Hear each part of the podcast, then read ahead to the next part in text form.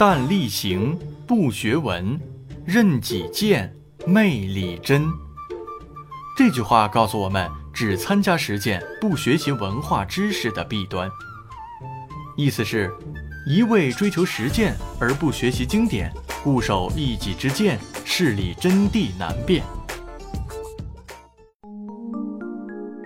寇准听劝读书。寇准是北宋时候的一代名臣，曾官至宰相。在他一生所经历的人和事中，有一个人的劝谏，让他始终记忆犹新，受益匪浅。这个人叫张勇，是寇准的旧交。两人虽在不同的地方为官，却不时有书信来往，关系颇为密切。那时，张勇在成都为官，听到京城传来消息，说皇上要提拔寇准当宰相，心里为朋友感到由衷的高兴，但也不免有一丝忧虑和遗憾。旁人很不解，问他为什么又喜又忧。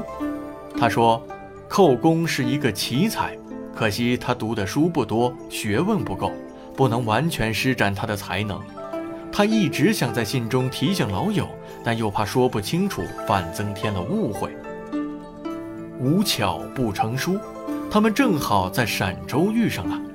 那时寇准正好出使陕州，而张勇刚从成都罢官回来。老朋友相见总是很亲热，仿佛有说不完的话。寇准为张勇安排了食宿，两人一起游玩畅谈，度过了几天非常开心的日子。转眼离别的时间就到了，寇准把张勇送到郊外，嘱咐他要保重身体。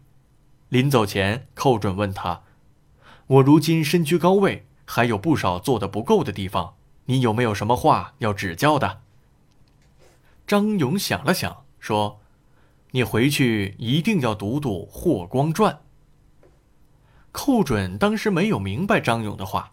但他想到老友既然如此郑重其事地叮嘱他，其中必有深意。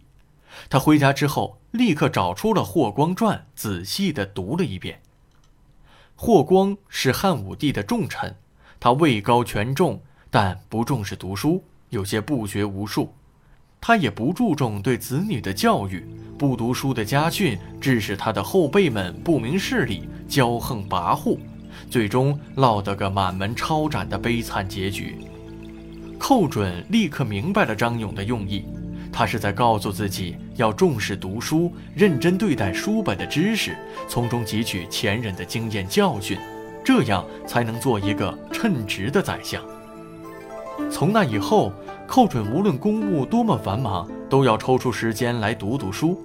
他从书本中学到了很多东西，并最终成为世人称道的。一代名相，寇准有这样的正友，是他一生的幸运。而生于后世的我们，在强调力行的同时，也别忘了在精神和思想上给自己补充一些养料。